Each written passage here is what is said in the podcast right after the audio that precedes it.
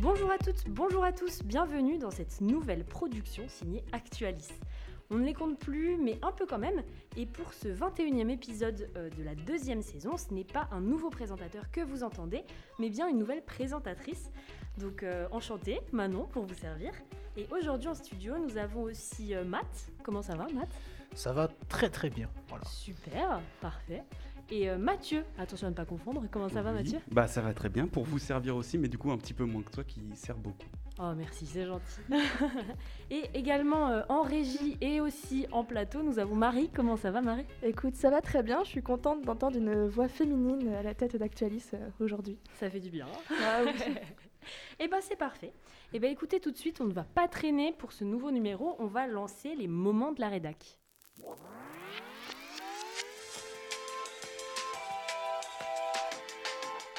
Et tout de suite, pour le premier moment, on va commencer avec celui de Matt qui nous parle, il me semble, de sport. Est-ce que c'est bien ça? Oui, et on va parler d'un champion du monde, plus ou moins, du meilleur skieur du monde, Alexis Pinturo, vainqueur de la Coupe du Monde du gros globe de cristal en ski alpin. Euh, je pense que vous l'avez vu dans les Oui, médias, c'était oui. quand même euh, assez gros. Bon, il a eu du bol en plus, euh, il s'est offert un, be- un beau 30e an- euh, cadeau pour, le 30e, pour son 30e anniversaire. Ça c'est fort. Ouais, ouais, ça c'est très ça. fort. Ah, le timing parfait. hein. Mais du coup, il est devenu le troisième Français vainqueur du Gros Globe de Cristal après Luc Alphand en 97 et Jean-Claude Killy en 67 et 68.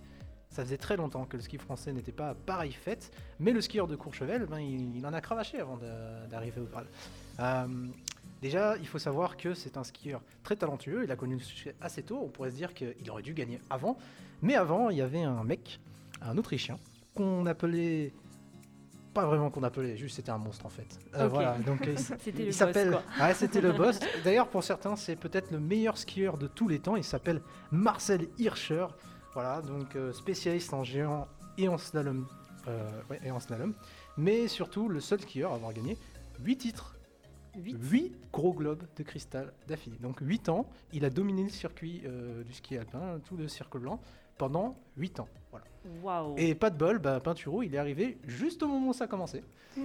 et donc pendant 8 ans, il a vu euh, ben, un Autrichien gagner à pratiquement toutes les courses auxquelles il participait et lui passer devant. Donc euh, voilà. Hirscher, c'est quand même. euh, voilà, Hirscher, euh, c'est quand même quelque chose. On- on- les, les skieurs n'étaient plus là pour être premiers, ils étaient pour être derrière Hirscher, d'accord donc Ok. euh, voilà, pour avoir une idée. Euh, pour sa dernière année, pour son dernier titre, donc en 2019, il avait 400 points d'avance. Oh. Euh, 400 points d'avance, une victoire, ça vaut 100 points. Ah waouh. Donc il, fa- il fallait pour Pinturo, c'était Pinturo était deuxième, mais il fallait Ok. qu'il gagne 4 fois, ne serait-ce que pour être à hauteur. D'accord, ça a dû être super frustrant hein, quand même pour euh, Pinturo. Ouais, ouais, et même pour tous les autres skieurs Oui, en en général. plus, en donc plus. euh, Pinturo, c'était pas le seul, mais c'est celui qui était euh, souvent le plus proche, Ouais. euh, on va dire dans son profil notamment, parce que c'est aussi un, un géantiste, c'est aussi un, un slalomeur, et donc euh, vraiment, clairement, c'était des longues années à attendre dans l'ombre d'Hirscher. Et puis en 2019, Hirscher, il a décidé d'arrêter, voilà, et prend retraite, tout simplement. Il a tout gagné, il a gagné le titre olympique. C'est ce qui lui avait manqué, notamment, bah, du coup, il avait gagné en 2018. Euh, en 2019, donc dernière saison, dominatrice évidemment, et derrière retraite. Et du coup, forcément, voie royale pour euh, Alexis Peinturon, pense-t-on. Il est deuxième du classement général l'année Mhm. dernière. Il a la polyvalence justement pour prendre la place Hirscher. Euh, on le voit, euh, on, on le sent, on le pressent. Ça va être un duel avec Henrik Christopherson, donc euh, lui aussi un slalomer, géantiste, donc même profil que Pinturo. Et Pinturo a un petit avantage, il, est, il fait des, des- des- des courses de vitesse, donc le super G et du combiné. Il est un peu plus polyvalent. Donc on se dit, ça y est, c'est pour Pinturo, c'est dans la poche. C'est pour lui, c'est Ouais. cadeau. Ouais, mais un troisième trublion est arrivé. Alexander Amod Kill 2, donc un Norvégien, spécialiste de vitesse. Et du coup, il y a un chassé-croisé entre les trois qui fait que bah, quand, quand Kill 2 fait une grosse performance en descente, il prend l'avantage. Euh, quand Christopherson ou Pinturo euh, ont, euh, ont droit à une épreuve de géant, ils prennent l'avantage. Donc il y a un, gros chassé-croisé. Et Kill 2, qui joue le trouble fait, il se retrouve en tête juste avant les dernières épreuves euh, de- de- de la saison.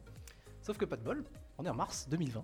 Mhm. Ah Et non. vous connaissez Ça, c'est pas cool. ce qu'on appelle le coronavirus. Et les deux dernières épreuves qui devaient être à l'avantage de Pinturo eh ben, sont annulées. Voilà.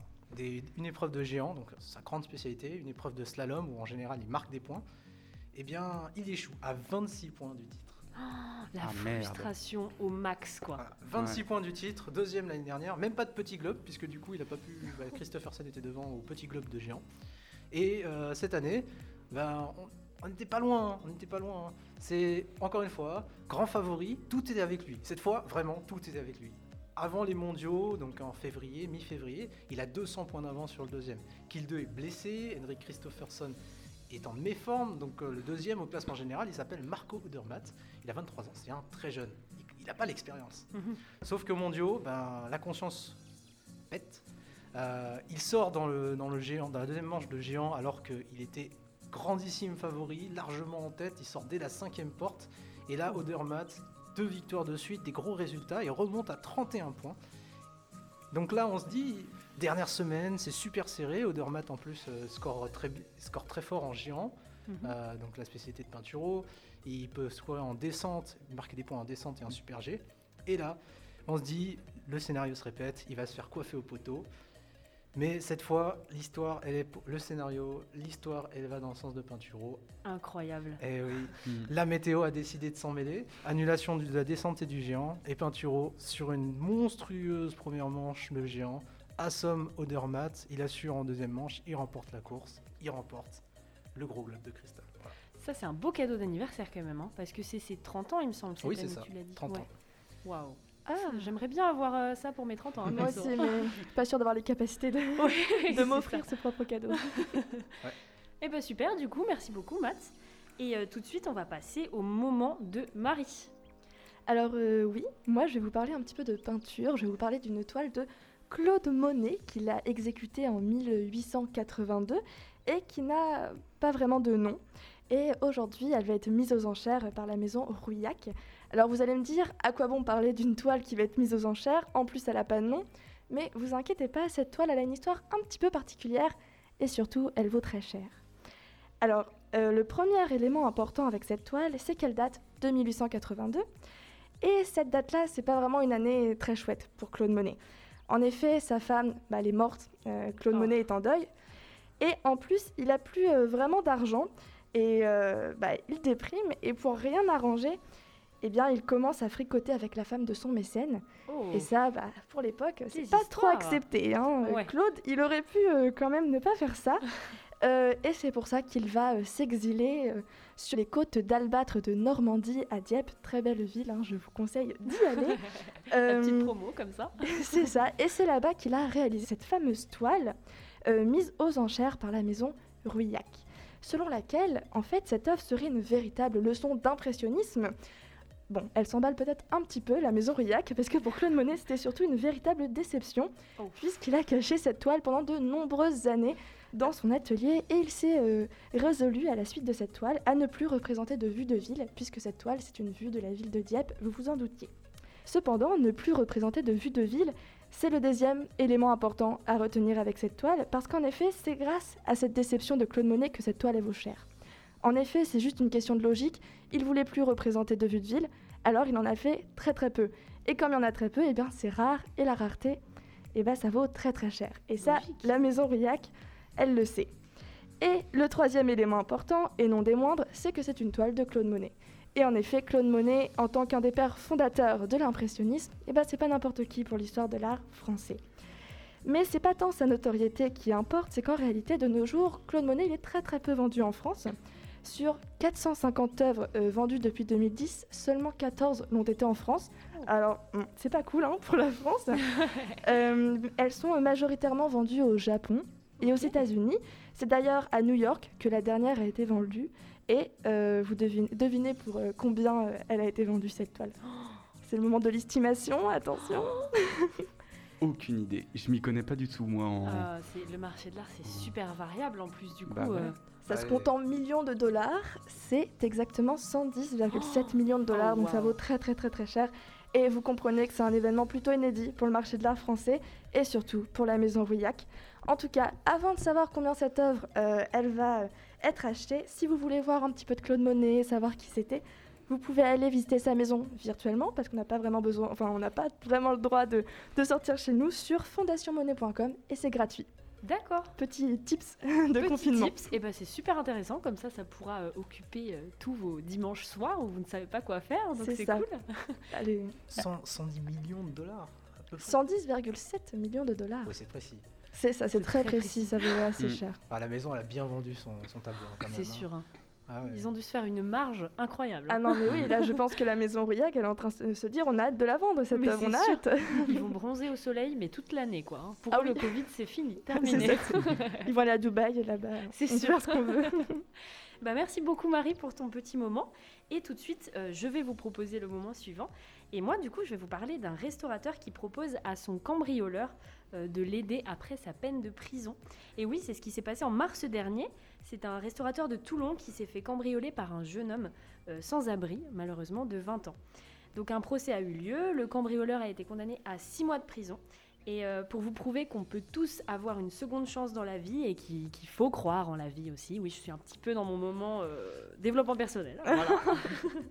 et ben, le restaurateur en question a décidé d'offrir une seconde chance au jeune homme qui était récidiviste en plus. Donc il s'appelait Yann, enfin il s'appelle toujours, Le pauvre garçon. le pauvre. il s'appelle il s'appelle Yann, il a 20 ans. Il est sans abri et il a 21 condamnations à son actif. En plus de ça, trois jours avant l'acte, il sort de prison. Donc comme ça, il cumule un petit peu euh, tout ce qui est euh, le pire. Quoi. Et en fait, il s'est introduit dans le restaurant accompagné d'un mineur en plus afin de voler de l'alcool. Donc ça a déclenché l'alarme, la police est arrivée. Du coup, il a abandonné les sacs et il, a fui par l'arrière du bâtiment et il s'est fait interpeller. Et à ce moment, un petit ange est apparu du nom de Philippe Lorenz, alors j'espère que je prononce bien le nom de famille, euh, de 53 ans, qui est patron du pub-restaurant euh, The Red Barn, du coup à Toulon, qui a confirmé à l'AFP qu'il souhaitait offrir une chance de s'en sortir au jeune homme. Euh, donc Yann, le cambrioleur, a affirmé euh, pendant le procès à la magistrate qu'il voulait s'en sortir, mais qu'il ne voyait aucun moyen autour de lui pour le faire en fait. Et euh, du coup, ça a littéralement énervé le restaurateur qui lui, qui lui a offert son aide. Je cite en disant Je l'ai mis au défi de venir me voir. Quand on veut s'en sortir, ce n'est pas en faisant un vol par effraction. Qu'il vienne me voir, je l'accueillerai très volontiers et on fera les, démarches avec Pôle emploi ou la mission locale. Donc, plutôt gentil quand même comme restaurateur. Hein? Et euh, juste après l'audience, en fait, le cambrioleur aurait affirmé au restaurateur qu'il était désolé et qu'il reviendrait. Donc, on va suivre l'affaire de très près, mais on espère très fort que tout va bien se passer pour lui. Et pour le dernier moment, on va demander à Mathieu, de quoi tu vas nous parler euh, aujourd'hui, Mathieu? Et ben moi je vais vous parler de Canal+, d'un documentaire de Canal+, et de ses conséquences, notamment sur Twitter, enfin sur les réactions sur Twitter. D'accord. Et en fait, ça commence dimanche sur Canal+. C'est un documentaire de Marie Portolano, une journaliste sportive qui a d'ailleurs très récemment quitté Canal pour aller sur M6. Euh, ouais. Et le documentaire s'appelle je, ne suis pas- je ne suis pas une salope, je suis une journaliste. Et en fait, c'est des témoignages de femmes journalistes sportives. On y voit Isabelle Iturburu, Estelle Denis ou encore euh, Clémentine Sarlat. C'est partout dans, dans les rédactions de Canal, de l'équipe, les rédactions sport de Radio France et de France Télé aussi. Et dans la version originale, le consultant sportif, et je mets ça entre guillemets parce que pour certains, euh, ça, on va dire sa crédibilité euh, est, est en doute. Il est, il est très fort pour euh, faire l'unanimité contre lui des fois. hein, quand même. donne voilà. Donc on, on parle de Pierre Ménès. Voilà, Pierre Ménès qui... ça dit les noms, ça dit les noms, ça dénonce. Ah bah, euh, si je disais pas son nom, euh, le reste de mon moment était un peu foutu en l'air. Mais oui, du coup, Pierre Ménès qui, dans la version originale du documentaire, euh, faisait face à ses actes et s'en expliquait en 2016, notamment à la fin d'un Canal Football Club, donc l'émission de foot de Canal, c'est le nom est assez explicite.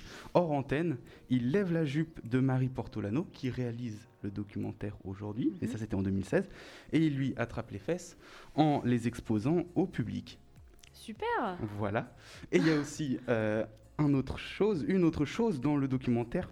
On voit la réaction d'Isabelle Moreau, une autre journaliste, après une autre agression de Pierre Ménès en 2011 pour la centième émission du Canal Football Club, toujours le Canal Football Club. Il l'a embrassée de force et dans le documentaire, elle réagit euh, à, ces- à cette image, à ces vidéos, en fondant en larmes. Et les explications de Pierre Ménès sont finalement assez simples. Euh, c'est des paris, c'est des blagues, il minimise les Ouais, agressions clairement. et il insinue que finalement les victimes étaient un peu consentantes.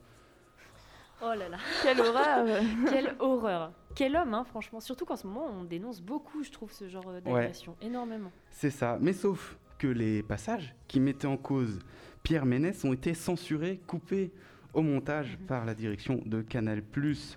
Et ça, c'est ce que nous a révélé euh, les jours le 21 mars, donc c'était dimanche. Oui. c'est. Euh, ce qu'ils nous ont révélé dans, dans un article très intéressant. Je vous conseille de le lire si vous avez un abonnement. Oui. Sinon, je vous conseille de payer l'abonnement pour Juste pouvoir le pour lire. l'article, C'est tout. Et, et pour tous les autres articles qui Oui, sont très très, très intéressants. bien. Et donc du coup ça a été révélé par euh, les jours. Et voilà. Mais en fait pourquoi ça a été coupé au montage? Ça c'est ce qu'on peut se demander. C'est parce qu'en fait Pierre Ménès il est toujours sur Canal. Il est toujours consultant sportif. Il continue d'intervenir dans les émissions. Et donc il y a eu des réactions choquées sur Twitter en particulier depuis lundi matin Oui, euh, sachant qu'on enregistre l'émission un lundi. Et là toute la journée euh, le hashtag balance ton port et le hashtag Pierre Ménès out et étaient en top tweet. Donc euh, sujet les plus tweetés. Je sais pas si vous l'avez vu passer, mais moi j'ai vu que ça de la journée. hein, Ah oui, oui, personnellement, moi euh, aussi. C'est c'est ça. c'est impressionnant. Mm. J'ai ouais. Et, et en plus, dans ce qu'on a vu, vous, avez- vous êtes certainement tombé dessus. euh, je- c'est une vidéo, euh, de, un extrait de Touche pas à mon sport, euh, une émission diffusée Ah il y a oui. environ 5 ans, présentée par Estelle Denis sur C8. On y voit Pierre Ménès embrassant de force Francesca Antoniotti. Euh, c'est un extrait vraiment glaçant. Je Ouais. l'ai vu plusieurs fois. Ça, ça met des frissons. On voit les regards effrayés, choqués, consternés entre Francesca Antoniotti et Estelle Denis. Oh. Et juste après, Pierre Ménès s'explique. C'est un pari. L'émission continue de suivre son cours et l'affaire est close. Tout va bien, quoi. Et c'est justement le problème de ce genre d'agissement, parce que le monde du journalisme sportif est vraiment machiste, pas mal machiste, et les femmes y sont écrasées, agressées, insultées. Et c'était le but du documentaire, en fait, de mettre la lumière là-dessus. Et par exemple, Charlotte Namura, journaliste qui était à l'émission Téléfoot de TF1, a dit que c'était en raison de l'ambiance qui y régnait qu'elle avait quitté l'émission. Et aussi Clémentine Sarlat de France Télé Sport, euh, qui était victime de harcèlement et qui a quitté la rédaction il y a environ un an. Après une enquête interne, trois journalistes de France TV Sport ont été virés. Le chemin est encore long. Oh, le chemin est encore très très long, hein, Très quand long. même. Ah oui, c'est ça fait beaucoup, quoi. Surtout que c'est c'est sûr que quand ce genre de réactions sont minimisées, on peut pas trop trop euh, avancer. Donc, euh. Ouais, bah ouais, c'est ça. ouais. J'ai vu beaucoup d'app- d'appels au boycott aussi de Canal. Enfin, depuis Mm. le Oui, début oui, de la oui. journée. euh, Rien ouais. que là, il y a une pétition euh, Oui, qui une appelle bah, les, les élèves d'école de journalisme à, à- à À- à boycotter, les bourses parce qu'il me ouais. semble que Canal font des bourses pour font les des étudiants, bourses, etc. Donc. Donc. Mais Voilà. bon, après, après à Canal, il y a- il y, a aussi toute l'histoire de Sébastien Toen, euh, dont on a beaucoup parlé ici. Mhm. Et enfin bref, à Canal, il y a une espèce de tout qui fait que c'est pas ouf. c'est vrai. hein. c'est Ça pas fait ouf, beaucoup, le mot de quoi. la fin. Le mot de la fin, c'est pas ouf. Et ben merci du coup beaucoup pour ce moment, euh, Mathieu. De rien. Et tout de suite, on va passer au temps mort de l'émission.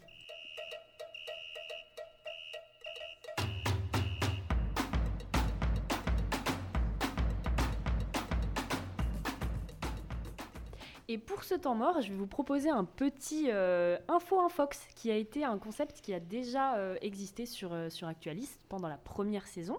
Euh, donc le principe est simple, deux infos, une infox, vous devez déceler l'information fausse dans celle que je vais vous présenter. Est-ce que vous êtes prêts? 8. Tout à fait. C'est parti. Alors, première info. Michel Sardou a le titre de la Légion d'honneur.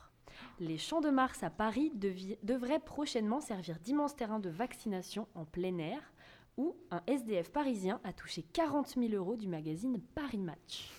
À votre avis, quelles sont les vraies et les fausses infos? Je sais. Vas-y, dis-moi. C'est alors, euh, Michel Sardou a eu la Légion d'honneur. D'accord Et Michel Sardou est qu'à contact du Covid-19 parce que Roselyne Bachelot a été positive. Exactement, c'est ça. Ça ça. s'est passé Ah oui, vendredi dernier. La On photo. C'est ça. On a vu passer la photo sur Twitter et sur les journaux. Ils se sont fait un énorme câlin parce que Michel Sardou a eu le privilège d'avoir la Légion d'honneur. Sauf que, petit problème, bah, Roselyne Bachelot, elle avait le Covid.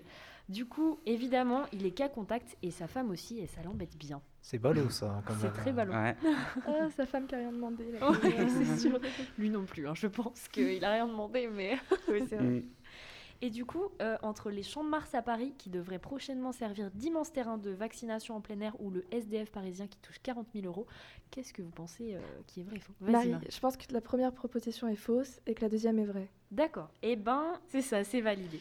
Donc euh, non, les Champs de Mars ne vont pas devenir euh, prochainement un immense terrain de vaccination. Par contre, le Stade de France, oui, il devrait ouvrir Ah oui, euh, ses portes et se transformer en vaccinodrome géant dès le 1er avril prochain. Euh, par contre, euh, désolé, vous allez vous faire vacciner dans les coulisses. C'est un peu moins cool. Ah mince ah, Je suis déçue parce qu'il y avait des grosses photos du Stade de C'est France. ça, et il y avait des, y avait super photos à faire. Mais vous allez vous faire vacciner dans- les coulisses de l'établissement si vous y allez. Et d'ailleurs, l'objectif euh, du, du stade, c'est d'atteindre les 10 000 vaccinés par semaine. Ce qui est quand même Mm. plutôt un beau Au chiffre. vu de la capacité du stade, c'est complètement possible, je pense. C'est complètement possible, je pense aussi. Et du coup, euh, pour la dernière info, c'est vrai, le SDF parisien a bien touché 40 000 euros du magazine Paris Match. Alors comment ça s'est passé? Eh ben, euh, cette personne du coup s'appelait Félix et deux de ses amis euh, l'ont reconnu en photo dans le journal, tout simplement. Ils ont été lui dire et vu qu'il était en train de consommer de la drogue sur la photo, il ne voulait pas que son image se détériore auprès de sa famille en fait. Du coup, il a voulu faire retirer la photo et euh, donc il s'en est suivi un procès euh, assez long et Paris Match euh, a perdu, donc ils vont devoir ver- verser 40 000 euros à Félix, qui doit être plutôt content, franchement. Ouais, mais la photo n'a pas été retirée, c'est pour ça qu'il y a ça. 40 000 euros. Ouais. À la base, c'est 10 000, mais comme la photo n'est pas retirée, c'est 30 000 supplémentaires. Exactement, parce qu'au début ça a été retiré du site, il me semble, mais pas euh, de... Enfin, il y, a- il y a eu quelque chose comme ça, ça a été retiré d'un support, mais pas d'un autre en fait, et du coup, Ah, euh, mais si, si, si c'est déjà dans le, dans le magazine, c'est pas possible Ouais. de l'enlever pour Oui. le coup. on Mm. est clair. on est clair là-dessus. Oui, c'est Mm. vrai. Mais franchement, c'est c'est bien parce que du coup, euh, 40 000 euros pour une personne et pour un sûr. SDF encore plus, c'est pas mal. C'est- très très Et bien. puis je pense qu'en plus pour Paris Match, c'est ça- c'est pas tant que ça. Non, je pense que ça va. Ils peuvent se Ouais. le permettre en fait. Mais le procès a été compliqué quand même. hein. Ils ont vraiment eu une très bonne euh, avocate, il me semble, qui a bien rétorqué. Mais euh, non, le juge euh, a tranché du coup. Et du coup, on va passer à la deuxième manche qui se déroulera sans points. On a oublié de le préciser au début. Donc la première info, le journal quotidien Corse Matin vient d'être racheté par Bolloré. La deuxième info, un blob sera implanté dans la station spatiale internationale pour la future mission. Le blob, c'est pas genre le truc unicellulaire où ça va un peu ça, partout et c'est un mélange entre champignons. C'est ça, on sait enfin, pas trop trop ce que c'est en fait. C'est quelque chose qui a la capacité de, de manger, de se déplacer, de réfléchir, alors que c'est même pas vraiment euh, une forme humaine. Enfin, c'est un, peu, Ouais. un animal bizarre, quoi. Sans Ouais. cerveau. Voilà. Et la troisième info, du coup, suite à la défaillance technique, à une défaillance technique euh, quelconque, un train passager a roulé à reculons sur une distance de 35 km. Je sais pas si c'est vrai, mais c'est très drôle. c'est très drôle, on est d'accord. Donc, euh, selon, vous, selon vous, qui, euh, Euh. quel est le- je, je pense que la dernière info, elle est, elle est trop drôle pour être fausse. C'est vrai? Ouais. Ok, d'accord. Eh ben, c'est vrai. C'est-à-dire que cela s'est passé en Inde. Donc, euh, il y a vraiment un train qui a roulé à, à reculons sur une distance de 35 km. En fait, le conducteur, il a freiné pour éviter un animal sur la voie. Mais euh, suite à une défaillance technique, juste après, le train euh, s'est mis à reculer sur une très très longue distance, du coup. Franchement, vous imaginez, vous êtes en retard au, au boulot, vous prenez votre train et puis euh, en Mm. fait, le truc recule. Quoi. Mais surtout l'excuse quand t'arrives au taf. C'est Euh. Désolé, c'est le train, il est parti à l'envers, il a reculé. Il s'est C'est trompé de sens, franchement. C'est pas ma faute. hein. ah, je te jure, je te jure. C'est un peu le même level que euh, non mais mon chien il a mangé ma copie. euh, euh, Au collège. c'est un peu ça franchement totalement. Ok bah du coup c'est ça c'est bon. Et euh, Euh. entre le blob et euh, le journal Corse Matin. Moi, j'ai- je suis pas mal l'actu média et Corse Matin, j'en ai pas trop entendu parler. J'ai entendu parler que, comme euh, globalement tous les journaux euh, régionaux, ils étaient en faillite financière. Mais je suis pas sûr qu'ils aient été rachetés par Bolloré, mais je sais plus du coup, Ah. car maintenant j'ai le doute. Le doute. Je suis ravie d'avoir implanté le doute dans ton cerveau Je pense que c'est Nice Matin qui a été concerné, pas Corse Matin. Ah, c'est ça, mais il y a un truc matin. Non, Nice Matin, je crois que c'est Xavier Niel. Ah, euh, peut-être que du coup. Ah, ah. Ah, J'adore ce jeu. Bon, je pense que c'est le. Bon, franchement, je pense que c'est le blob qui est vrai et euh, Bolloré qui est faux. C'est ça. Pour le blob, c'est vrai du coup, parce que le 22 avril prochain, Thomas Pesquet aura la responsabilité euh, de ce petit être vivant, on va l'appeler comme ça, Ce truc. ce truc. Donc, euh, pour, pour info, comme euh, dit précédemment, le blob, c'est un curieux organisme sans bouche ni cerveau qui a pourtant la capacité de manger, de se déplacer et d'apprendre, ce qui est plutôt euh, bizarre, on va pas se le cacher. Et l'objectif en fait de la mission, c'est de voir comment le blob se conduit dans l'espace. Voilà, tout simplement. Et Mm. pour euh, le journal Corse Matin, non, il n'a pas du tout été racheté par Bolloré. Le journal euh, appartient toujours au groupe La Provence, détenu majoritairement par Bernard Tapie. Ah mais oui. pour un petit info. Voilà. Donc pour la troisième manche, euh, info intox encore, avant la démocratisation du TGV, il n'était possible de voyager de Lille à Bruxelles qu'en hélibus, donc en hélicoptère, partant du centre-ville. La deuxième info, il existerait dans le monde 36 villes se nommant Paris. Et la troisième, oui, le verdict est tombé, prison à perpétuité pour des voleurs à main armée de papier toilette à Hong Kong. Dur. Oh, Oh. Le, le papier toilette, j'en ai entendu parler. C'est vrai, donc tu penses que c'est vrai? Je pense que c'est vrai. C'est- Non, en fait, euh, c'est faux. C'est faux? Je suis vraiment désolée. C'est la sentence qui n'est pas juste. Mais ça s'est vraiment passé. Mais Ah. la sentence est fausse. En effet, pour les voleurs à main armée de papier toilette, ils ont été en prison, mais pas à perpétuité. Euh, mais quand même, ils ont pris trois ans, en fait. Donc, euh, pour info, ils étaient trois C'est hommes. déjà beaucoup. C'est déjà beaucoup. Ils étaient trois hommes et ils ont volé en 2020, donc au début de la crise sanitaire, 600 rouleaux de papier toilette armés de couteaux. Voilà. Je vous laisse imaginer la scène dans vos cerveaux, euh, une petite minute de, de- de repos parce que J'ai pas envie. c'est trop ridicule là. c'est clairement un peu trop absurde. trop ridicule. Et du coup, pour le, le l'hélibus, c'était vrai. Et d'ailleurs, ça s'est fait dès les années 50 en fait. Euh, parce que euh, le TGV n'était euh, qu'une utopie à l'époque. Et euh, on ne pouvait se déplacer qu'en hélicoptère euh, qui partait de Ralil d'ailleurs. Donc imaginez euh, un hélico qui, qui démarre à quelques minutes du centre-ville. Franchement, C'est- incroyable. Et euh, d'ailleurs, il y avait ce principe euh, d'Hélibus, parce que c'est le nom de la société du coup, euh, qui, était, qui s'est implanté ailleurs, par exemple à Liège, à Rotterdam ou à Cologne encore. Donc voilà, c'est pour l'info personnelle. Et du coup, dans le monde, les 36 villes se nommant Paris, c'était vrai aussi. Euh, parce qu'il existe 36 villes, euh, comme je viens de le dire, dans le monde entier, dont 23 uniquement aux USA. Donc ce qui est énorme, on est Ah oui. d'accord alors qu'il n'y a que 6 Londres dans tout le monde. Donc franchement, on est les boss du game. Mais ça s'écrit pareil Genre Ça s'écrit pareil. Avec un Oui, oui, ça s'écrit vraiment pareil. Ah Et oui. d'ailleurs, pour un peu d'humour, en fait, euh, des tours Eiffel miniatures ornent certains euh, paris du monde entier, comme Bien sûr. le Paris texan. Voilà. Je pense que vous avez vu des photos parce que ça, c'est assez célèbre. Mm. euh. Et du coup, pour la quatrième manche, la première info, la statue du penseur de Rodin a été décorée il y a quelques jours d'un déguisement de Covid Boy pour fêter les un an du confinement.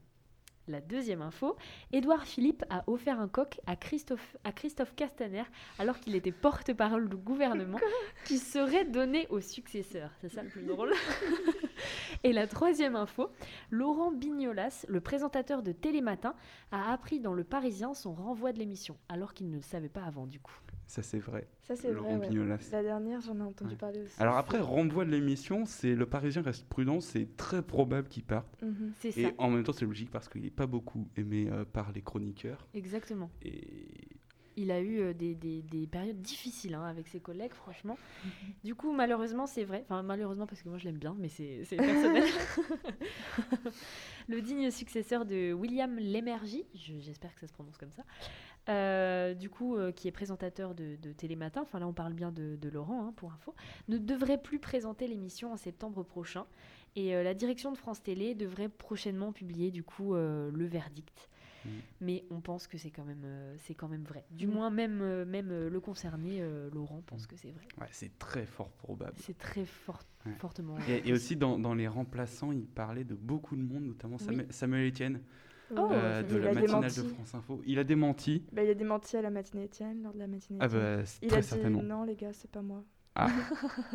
Il a Après, ça se trouve, il n'a pas ça. encore été contacté. Hein, Non, parce mais qu'on je, est que en je mars. pense hein. pas qu'il accepterait dans tous les cas. Mais ouais. Je pense. Et si, mais parce que s'il acceptait, ça, ça voudrait dire que c'est la deuxième fois qu'un présentateur de la matinale de France Info va chez Télématin parce que Laurent Bignolas présentait. euh, Ah. Alors à l'époque, c'était 6h, 9h, puis 6h30, 9h, puis 6h30, 9h30. parce que France Super Info, parce que informé. France Info, c'est- pas gérer ses horaires. Et, mais oui, du coup, avant, il présentait France Info, la matinale de France Info. Ouais. Ensuite, il est parti chez France 2. Mais, Ça, c'est fort. mais. C'est très très fort. Bah du coup, bravo pour la réponse. Et euh, pour la suite, est-ce que vous pensez que c'est la statue du penseur de Rodin qui a été décorée ou euh, Édouard Philippe euh, qui a offert un coq euh, l'info C'est trop gros, Edouard Je Philippe. pense que l'info, Mais- c'est Édouard Philippe. Mais et comment c'est possible? Enfin, parce que j'ai pas compris. C'est il, il transmet. C'est le premier ministre qui transmet un coq à son porte-parole? C'est euh, Édouard Philippe qui était Premier ministre qui Ouais. a offert un coq à Christophe Castaner qui était alors porte-parole du gouvernement.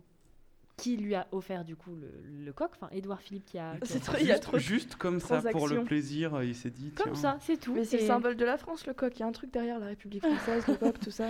il a- Si l'info est vraie, euh, moi j'ai pas, j'ai pas cette info. Mais euh, Donc elle est fausse. Elle est fausse.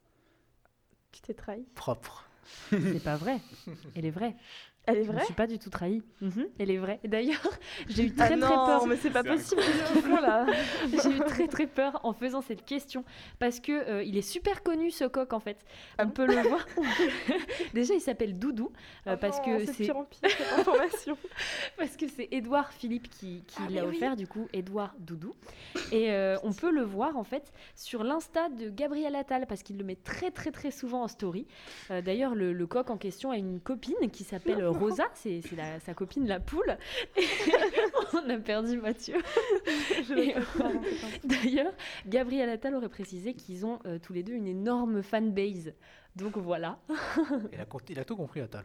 il a tout compris. Ça n'a est- aucun sens. Non, non, ça n'a pas de sens. Ouais, je pense que celui de Rodin, quand même, c'était di- difficile, je pense, de mettre un costume sur, Rodin, sur le, le penseur de Rodin. Quand même. Donc, euh, Ça en aurait soi- été En dur. soi, voilà. C'est vrai que. Mais je suis d'accord pour dire que ça n'a aucun sens. Bah Moi, je trouve ça super drôle et super Oui. attachant. Et du coup, pour la statue du penseur de Rodin, c'est- c'était l'infox. Mais euh, c'est le mannequin piece, en fait, euh, qui l'a été.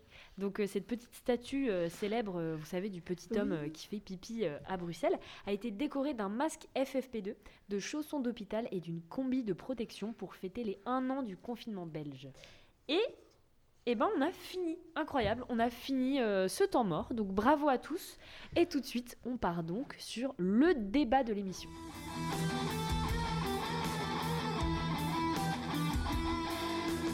Du coup, pour le, format spécial d'aujourd'hui, le débat de l'émission, on va vous parler du passeport vaccinal.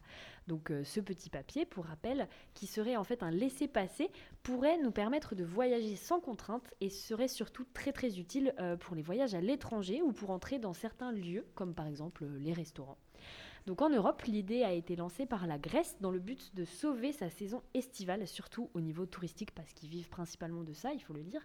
Alors que certains crient au scandale et refusent d'ores et déjà d'utiliser ce fonctionnement, d'autres pensent que c'est la solution qui pourrait nous permettre de sauver l'économie et de prendre l'air. Et moi, ma petite question, c'est qu'est-ce que vous en pensez? Est-ce que vous êtes pour ou contre? Moi, je suis mitigée. Alors, c'est vrai que c'est assez compliqué parce que en feuilletant un peu partout, au début, j'étais partie en mode vas-y, je suis contre et tout, euh, c'est pas cool pour les libertés. Sauf que, bah déjà, je me suis aperçue qu'il y avait déjà des initiatives dans le même style. Je sais C'est pas vrai. si vous connaissez, mais il y a euh, la- le carnet jaune quand on va en Afrique ou en Amérique du Sud. Et euh, bah, si tu te fais pas vacciner contre la fièvre jaune et d'autres maladies dont je ne me rappelle plus le nom, bah, tu peux pas y aller. Et ça, on l'accepte en fait. Ça, c'est accepté, c'est Donc vrai. je me dis, ça reste quand même un passeport finalement pour voyager. Ça me laisse, euh, ça me rend mitigée. Ouais. Ouais, c'est vrai, et c'est quelque chose qui a été euh, en plus euh, appuyé par euh, Justin Trudeau, du coup, au Canada, qui dit que pourquoi on ne le ferait pas finalement, parce que voilà, ça existe dans d'autres dans Mm. d'autres pays, et personne ne fait tout un fromage pour ça en fait. Ouais, mais moi si je peux, si je peux ajouter un truc, c'est-à-dire que c'était le commissaire européen Thierry Le Breton qui avait dit qu'il voulait mettre ça en place en Europe avant l'été. Ouais. Et moi je me suis dit, ah, ben oui, mais du coup il y a un petit problème, parce que si tu le mets en place avant l'été, en France, euh, on n'est pas vacciné, on n'est pas tous vaccinés avant longtemps, et on n'a pas tous la possibilité d'être vaccinés pendant longtemps. Et ça veut dire que si on met le, vac- enfin le, le passeport en place, on va dire en, en mai, et ben du coup ça va être profondément inégal parce ça. que du coup le les personnes plutôt âgées euh, qui seront vaccinées, ils pourront faire leur vie, ils pourront aller dans les restaurants, ils pourront aller se déplacer partout, et les personnes les plus jeunes qui qui, qui ont fait autant d'efforts que les personnes les plus vieilles, si ce n'est plus, depuis le début de la pandémie, ils vont se retrouver à pouvoir rien faire et donc à être doublement pénalisés. Et donc si c'est le cas, ce serait juste- injuste. injuste, très injuste même. Très très injuste, c'est ça. Mais c'est ça le gros euh, point qui bloque en fait, c'est que euh, vu que ça se fait par palier, les vaccins, ça serait euh, super inégalitaire et Faudrait, faut- en fait, faudrait idéalement pouvoir le mettre en place à partir du moment où tout le monde Ouais, bah oui. qui le souhaiterait pourrait être vacciné. Mais le problème, c'est qu'apparemment, ça, ce sera pas avant septembre. ouais, Et qu'apparemment, en septembre, ils disent que si tout le monde est vacciné, ben, on pourra déjà recommencer à vivre normalement. c'est ça. on Donc finalement, on croise les doigts très très fort. Ah, comme ça, euh, j'y pense, mais euh, les restaurateurs, est-ce qu'ils seront obligés de se faire vacciner à ce moment-là? Ah, Parce que du question. coup, la question c'est que si les restaurateurs. Alors, nous on prend. Alors, moi je vais prendre du coup dans, dans l'optique que euh, c'est surtout pour pouvoir permettre, lieu culturel par exemple, euh, de voyager. de- euh, pour permettre à voyager, aux gens de voyager, pour permettre aux gens d'aller au restaurant, euh, d'aller au salle de sport par exemple aussi. Mhm. Donc, ok. Mais ceux qui travaillent, du coup, sur place, euh, ceux qui, qui assurent ces services, est-ce qu'ils seront obligés d'être vaccinés à ce moment-là? Je pense que dans la logique des Ah. choses, il faudrait. hein. Il, Ouais, c'est ça. il faudrait. Mais est-ce qu'ils seront autorisés aussi Euh, C'est- c'est Là, on en a parlé. Là, on en revient à ce qu'on a dit avant. Ouais, bah est-ce oui. que tout le monde sera autorisé à ce moment-là C'est ça. Euh, Parce que, bon, bah, on imagine bien qu'il y aura des jeunes qui feront les serveurs. Ouais. euh, Mm. qui Ah chercheront un peu d'argent de poche, un peu Bah d'argent de, de se mettre un peu d'argent de côté. Et eux, ils n'auront pas le droit au vaccin. Donc eux aussi, ils pourront se faire contaminer. Et derrière, eux, ils ne seront pas qui, sont, qui se seront fait contaminer et peut-être qu'ils seront asymptomatiques. Et là, c'est leur famille qui prennent cher. Ouais. Euh, même leur, ou leurs amis. Et derrière, ça. ça voilà. Donc. Ok, mais euh, quid du coup Est-ce qu'on doit obliger du coup demander aux restaurateurs, à ceux qui veulent ouvrir, de se faire vacciner? Est-ce Je que pense, je pense qu'une grande partie des restaurateurs veulent quand même ouvrir pour sauver leur, Ah oui, leur parce que là, économie. c'est quoi. la dèche hein, pour eux. C'est sûr, c'est sûr. Mm. Là, ça fait vraiment. euh, on a passé la barre des un an. Là, euh, ça devient vraiment compliqué pour eux, quoi. Pour ceux qui n'ont pas déjà fermé, Mm. d'ailleurs, les pauvres. Mais c'est intéressant ce que tu dis, Matt, parce que j'avais vu dans un article de Libé qu'il y a des gens, ils- globalement, ils sont d'accord pour le passeport vaccinal, mais pas pour tout en fait. Mhm. C'est qu'il y a des gens, ils vont être d'accord pour bah, aller rendre visite dans les EHPAD, ils vont se dire, ok, il faut être vacciné.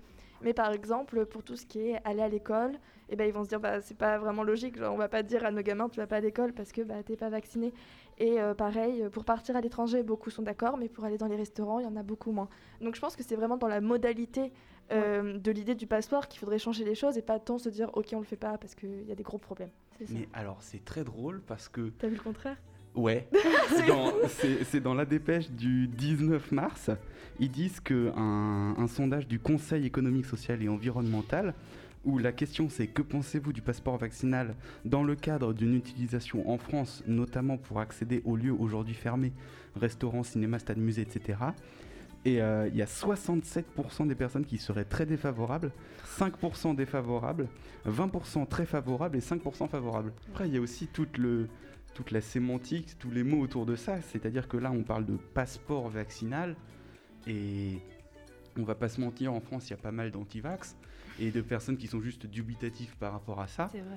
Et on va pas, c'est pas le sujet de savoir si c'est bien tout ça, mais euh, le mot vaccinal déjà, enfin un vaccin, ça, ça peut faire un peu peur C'est vrai. dans ce que dit l'Union euh, européenne, enfin du moins euh, les représentants de l'Union européenne, c'est passeport vert. Ou enfin ils utilisent d'autres mots pour pas Ouais. dire, pour pas cibler le vaccin. euh, Macron, euh, le président Macron a utilisé passe sanitaire. Donc Oui. vraiment Ouais. pour utiliser, là on parle, on n'utiliserait pas juste le vaccin, mais aussi Mm. du coup ceux qui ont des tests négatifs récents, Oui, euh, c'est au ça P- aussi. PCR négatifs récents. Mm. Donc euh, Pourquoi pas favoriser le dépistage en fait C'est ça. Ouais, j'avais entendu parler d'un, d'un, c'était un député français, c'était il y a un ou deux mois, enfin à l'époque où l'idée commençait à germer. Et lui, ce qui, ce qu'il voyait plutôt, en fait, c'était quelque chose dans, en fait, sur l'application Tous Anti-Covid, qui permettrait de regrouper euh, les personnes qui sont vaccinées, les tests, euh, les personnes qui ont été positives et qui donc ont une immunité pendant un certain temps. Et en gros, il parlait de regrouper tout ça dans l'application Tous Anti-Covid pour que ce soit encore plus rapide et facile. Mais bon, après, l'application Tous Anti-Covid, tout le monde ne l'a pas, tout le monde n'a pas envie de l'installer.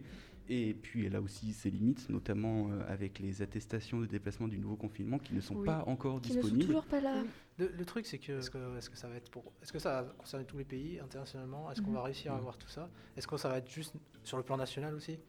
Donc euh, Mais en, par- en parlant d'ailleurs des, des pays qui, qui veulent le faire ou qui ont déjà prévu de le faire, il y a Israël notamment, qui est euh, le pays où la vaccination serait la plus rapide parce que à l'heure euh, d'aujourd'hui, il y a déjà euh, un, un, euh, sur trois euh, Israéliens qui auraient reçu au moins une dose du vaccin.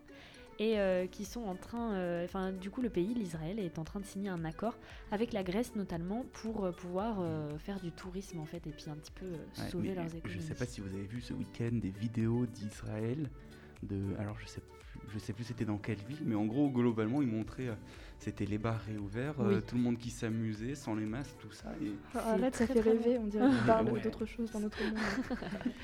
C'est vrai que c'est vrai que ça fait vraiment rêver et du coup ça pousse euh, encore plus tout le monde à dire il faut se vacciner, euh, c'est ça. vaccinez-nous Surtout que- SVP. Surtout que des pays comme la Grèce, par exemple, ils ont besoin de ce passeport, mine de Mm. rien. Ils en ont vraiment besoin. Ils en ont besoin parce que eux, ils ont une, une économie qui est basée sur le tourisme.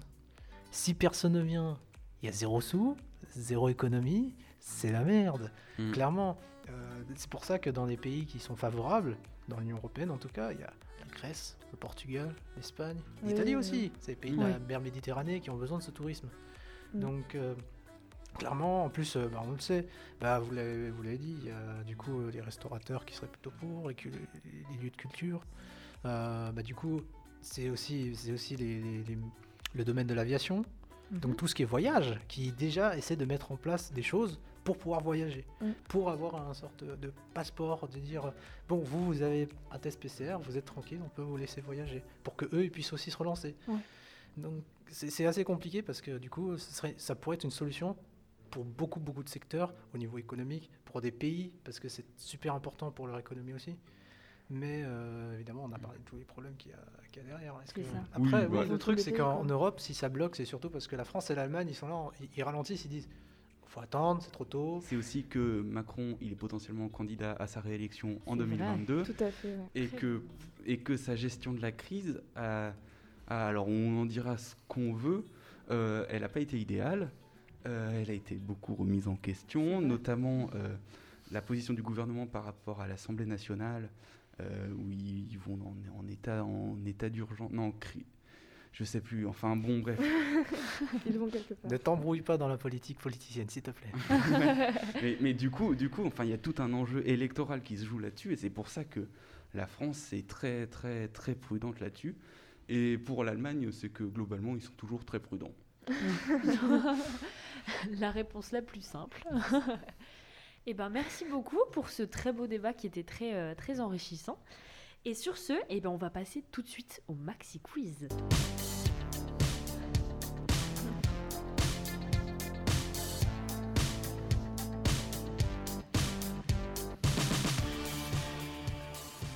On va passer, euh, du coup, euh, bah, vous connaissez les règles, hein, franchement. Euh, Tout le monde quatre questions. Alors, euh, quatre questions simples, une estimation. Euh, je me réserve le droit d'avoir une question bonus, une question de secours si jamais vous répondez pas à l'une des questions simples. Euh, un tour de table pour finir. Et euh, si vous voulez répondre, vous dites votre prénom. La première question est une question relativement simple. Quel sport est surnommé le noble art? On va tout- Marie L'escrime? Non, C'est noble l'escrime pour rien. Mm. Un petit truc euh, chevalier, je trouve. Ah, relativement simple, mais personne ne connaît, d'accord Noble art. Le noble art. La chasse à course, je sais pas, pour moi c'est noble. Non. Je dis bien un sport, hein. Un sport. Ah, Ah, oui, attends. d'accord, d'accord. Enfin, Mathieu, un sport qu'on connaît. hein. peut-être le rugby Non. C'est pas noble le rugby. Si. Ah, c'est- en, en général, non mais dans, dans l'idéal du C'est rugby, vrai, c'est c'est c'est ça. toujours très... Oui, mais du coup, ce sport, est- c'est un peu la même image. hein. Donc, euh, on a l'impression que c'est dans l'idéal, euh, c'est un noble art, mais Mais pas trop. Mhm. pas vraiment. C'est pas vraiment l'image qu'on a aujourd'hui, en tout cas. Ah, c'est pas l'image qu'on a aujourd'hui? Pas très très calé en, en sport hein, de, mon côté. Alors, je vais- C'est pas alors, le foot, un, indice le relativement large, c'est un sport olympique. Non, ce n'est pas le foot. C'est Euh, un sport olympique individuel. Individuel, euh, Marie, la piscine, la natation. Non, Ah, j'allais dire ça. c'est pas. Mm, mm, moi, Ça concerne une confrontation. Une confrontation. Gréco-Marie. Gréco-Marie euh, Le judo. Non. Bah, Ah, je vous ai dit, je vous ai dit, il fallait plutôt se rapprocher du- de l'idée du rugby. Bah, euh, ça ressemble. Ils ont la même corpulence, hein, ceux qui font du, judo, du rugby. Oui, mais le rugby vient d'Angleterre.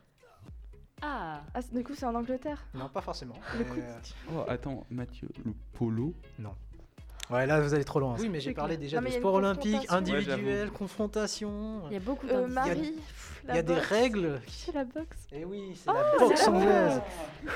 Pas le droit d'utiliser les pieds, pas de coup bas. voilà. Oui, d'accord. Donc, euh, Ah, le noblard. Voilà. Bon, alors du coup, c'est Marie qui récupère le point. Ouais. Félicitations. bravo. Euh, voilà, donc c'était bien la boxe anglaise. Alors, le deuxième, la deuxième question. Le Japon est surnommé le pays du soleil levant. Comment est surnommée la Norvège? Donc l'indice est déjà dans la première phrase. Le saumon. Merci Marie pour cette blague. Je retire ton point. Euh, Manon Oui. Le pays du soleil euh, couchant Hmm, c'est la bonne idée, mais c'est non. Alors il faut penser au soleil. Voilà, c'est la bonne idée dans Ouais. le sens où il y a le soleil. D'accord? Ça a un rapport avec sa position géographique. Oui. Je, je sais, mais j'arrive pas à dire, à dire quoi. Genre, Ah, je sais l'idée globale Mhm. que je ne vais pas dire pour pas aider. Mhm. Et comme ça, en plus, si c'est la mauvaise idée, bah, je, je dirais. Oui, mais- oui, oui, c'est ça. Et rassure euh, ton esprit comme ça. Mais. Pays soleil caché. Du Du soleil soleil. absent. euh, Attends, c'est la position Ah, géographique c'est vrai, c'est vrai. du soleil. Le pays où même le soleil a froid. Vous n'allez pas trouver. On va renommer ce pays comme ça. hein. Est-ce que vous donnez votre langue au chat? Ouais, clairement. Oui, ok. Donc la réponse c'est le pays du soleil de minuit. Mathieu avait la réflexion Bien inverse. Ce n'est pas la nuit, mais le fait que le soleil ne se couche pas qui comptait. Oh, bien. Entre avril et août, le soleil ne se couche pas. Et, et, et, et c'est pas l'inverse en hiver? Du Bah coup oui, c'est l'inverse en hiver, mais du coup. euh, Mais du coup, en fait, j'étais. Punaise, j'avais le. On va prendre, on va prendre une question euh, supplémentaire. Euh, haha, je l'aime bien celle-là. À quoi correspond la, rule for- euh, la, la règle 33 34, on va dire ça comme ça. La règle 34 sur Internet. À quoi elle correspond? Sur Internet? Ah, ça me dit quelque chose, ça, cette règle de transfert. Alors, Mathieu, je ne saurais pas te dire exactement, mais globalement, c'est tu prends un sujet et il devient pornographique. Non, c'est pas exactement ça. Je vais peut-être accepter ta réponse finalement. Mais je vais donner la réponse. En fait, j'ai pas la. sou- Enfin, je sais pas d'où ça vient. Ok, en fait, c'est euh, une règle obscure sur Internet qui date des- du milieu des années 2000 et qui stipule que la règle 34, c'est en VO, c'est There is porn of it, no exceptions. Si, on peut le traduire par si ça existe, il y a du porn à ce sujet. Voilà. Mathieu, tu récupères un point. On va passer à l'estimation. hein. Allez, on va accélérer. Combien y a-t-il d'épisodes de Naruto dans la série Naruto, dans les séries Naruto et Naruto Shippuden Oh, Marie, tu commences, tu as répondu, tu as eu le premier point. Euh, je vais dire euh, 306. Ok, 306. 433. 433 pour Mathieu. Manon. Et euh, je vais dire euh, 482. C'est Manon qui récupère les points, mais la réponse était 720, c'est relativement loin, voilà. Ah oui. 500 c'est pour s- énorme. seulement 500 pour la partie Shippuden. Voilà. Oh, waouh. 500 pour la partie Shippuden, 720 au total. Mais c'est un point pour Manon. Alors 1, 1 et 1. Et maintenant on va passer à une nouvelle question simple. Pour quelle raison euh, le perroquet nommé Snowball est-il connu? Attends, ça me dit quelque chose cette question. Euh, C'est un rapport avec euh, la musique. La musique, Musique? euh, il sait chanter.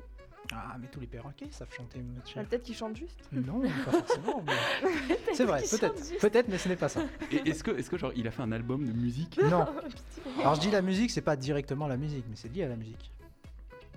Oh, c'est pas vrai. Alors, un rapport avec la C'est lié à la musique. Peut-être que c'était le perroquet, genre de Beethoven ou de Mozart. Non, non. Est-ce qu'il est euh, encore vivant ce Oui. perroquet? Il est encore vivant. ok.